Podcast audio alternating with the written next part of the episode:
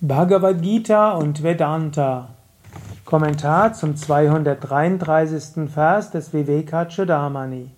Shankara schreibt: Gott, der die Wahrheit aller Dinge kennt, hat ausdrücklich gesagt, ich wohne nicht in ihnen und sie wohnen nicht in mir.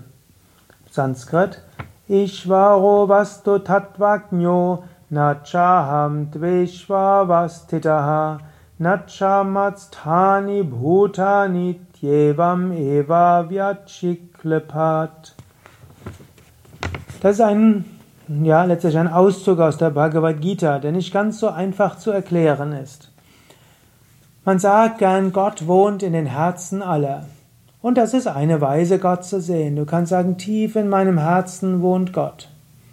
Aber Krishna sagt an einer Stelle, ich wohne nicht in den Menschen und die Menschen wohnen nicht in mir. Warum? Ich bin die Tiefe der Seele. Und daher nicht die Menschen wohnen in mir, sondern sie sind eins mit mir.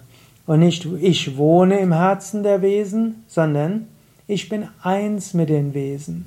Wenn du nach Gott suchst, brauchst du nirgendwo zu suchen. Gott ist überall. Gott ist nicht begrenzt, und Gott ist auch nicht irgendetwas Abstraktes, wo dann die Wesen sich drin aufhalten. Gott ist auch nicht wirklich zu suchen, sondern es gibt nur dieses eine unendliche Göttliche. Und das bist du, Tattvamasi. Deiner Natur nach bist du göttlich. Seinen, deinen, seinen, ihrer Natur nach sind alle Wesen göttlich.